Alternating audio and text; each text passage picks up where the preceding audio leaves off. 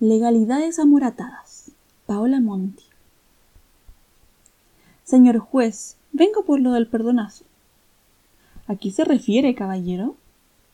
Me informaron que si tengo impecable conducta anterior, puedo, por una sola vez, golpear a mi mujer, patearla, insultarla, ahorcarla y dejarla moratada por completo y sin ninguna sanción. El único requisito es no realizar fracturas ni extracción de órganos. Hay que ser cuidadoso. Pero quedará con antecedentes, señor. ¿Y no podríamos hacer alguna gestión para eliminarlos? No, caballero, la ley es implacable. Furioso se retira. Por culpa de esa perra sus papeles quedarán manchados.